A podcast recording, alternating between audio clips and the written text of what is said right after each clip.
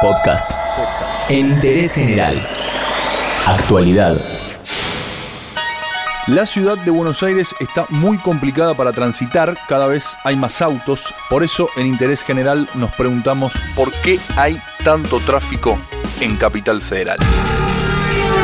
El término tránsito en general incluye a los peatones. Es la actividad de personas y vehículos que pasan por una calle, una carretera, etc. Esto según la definición de la Real Academia Española, data de 2001. En cambio, tráfico se refiere a los medios de transporte, circulación de vehículos por calles, caminos, etc. Entonces, ¿por qué hay tanto tráfico en la capital federal? La cantidad de vehículos sin duda resulta una explicación bastante válida. Según la Asociación de Fábricas Argentinas de Componentes en Capital Federal viven alrededor de 3.200.000 personas y el distrito cuenta con un parque automotor de 1.300.000 vehículos. Todo esto dentro de una superficie de 202 kilómetros cuadrados. La matemática explica por su cuenta la locura que es transitar. Hay 6.629 autos por kilómetro cuadrado y en ese número o a ese número hay que sumarle los que todos los días ingresan desde el conurbano.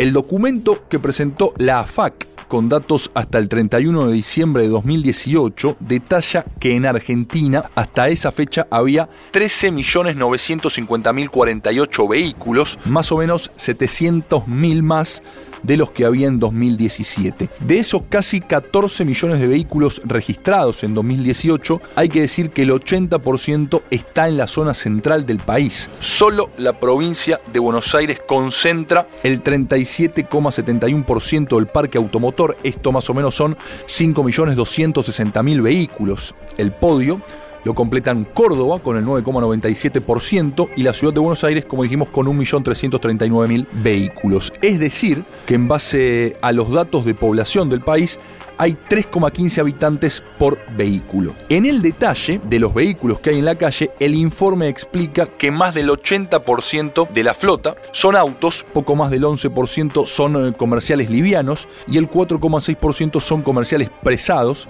incluyéndose en ese rubro a los camiones y a los ómnibus. El promedio de 6.629 vehículos por kilómetro cuadrado en la capital federal es muy llamativo realmente si se lo compara con la media del país que es de apenas 4,99, ya que los casi 14 millones de unidades se reparten en un territorio nacional que es de casi 2,8 millones de kilómetros cuadrados.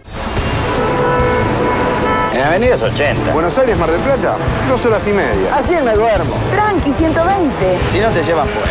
130. El auto te pide 140. 160. Lo que dé. Por esta sobrepoblación vehicular, Buenos Aires tiene un promedio de 36% de incremento en los tiempos de tránsito, aunque en horas pico esa cifra se dispara y la demora para llegar de un destino a otro se incrementa en un 60%. Se suman 18 minutos a un trayecto que normalmente debería realizarse en media hora. ¿Cuál es el peor horario para salir con el auto?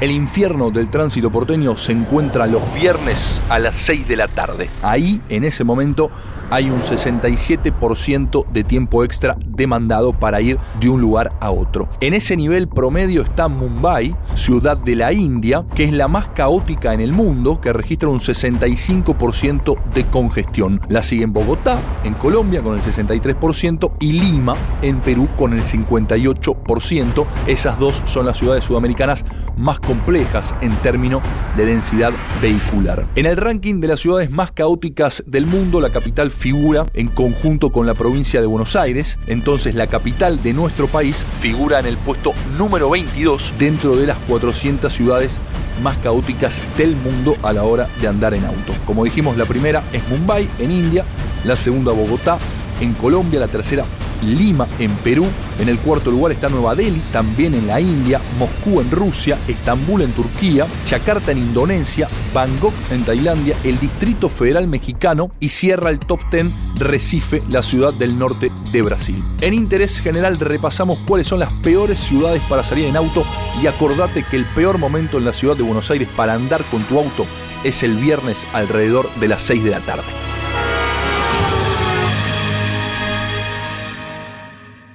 Entérate de esto y muchas cosas más y muchas cosas más en interésgeneral.com.ar.